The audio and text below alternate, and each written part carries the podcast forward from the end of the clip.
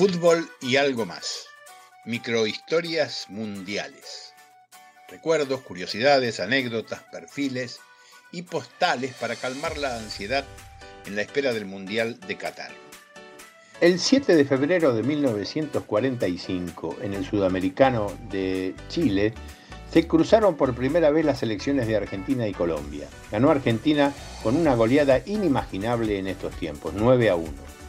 Dos goles de René Pontoni, dos de Tucho Méndez, dos de Juan José Ferraro y uno cada uno de Rinaldo Martino, Mario Boyé y Félix Lustó, todos legendarios nombres de la historia futbolística argentina.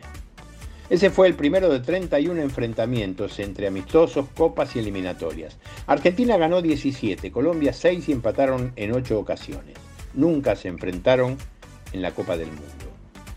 Los primeros cinco partidos entre 1945 y 1972 fueron goleadas argentinas. 9 a 1, 6 a 0, 8 a 2, 4 a 2, 3 a 1. La racha se cortó en el 84 en un amistoso que ganaron los colombianos 1 a 0. La máxima goleada de Colombia a Argentina es una herida abierta que cuesta cicatrizar.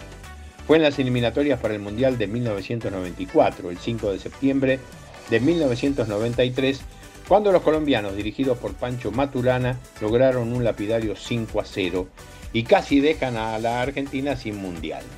El último enfrentamiento fue por la Copa América en Brasil, un partido que terminó empatado 1 a 1 con goles de Lautaro Martínez y Luis Díaz, y que se definió por penales. Ganó Argentina 3 a 2 y dejó abierta la polémica por, los, por la forma en que el arquero argentino Dibu Martínez operó sobre los jugadores colombianos poniéndolos nerviosos antes de las ejecuciones. El último partido por las eliminatorias sudamericanas se jugó en Colombia y fue un empate en dos goles. Eh, el empate final lo alcanzaron los locales en tiempo de descuento. Como se sabe, Argentina ya está clasificada para Qatar y los colombianos pelean por un lugarcito entre los cuatro primeros, o al menos llegar al quinto puesto, el que da derecho a un repechaje.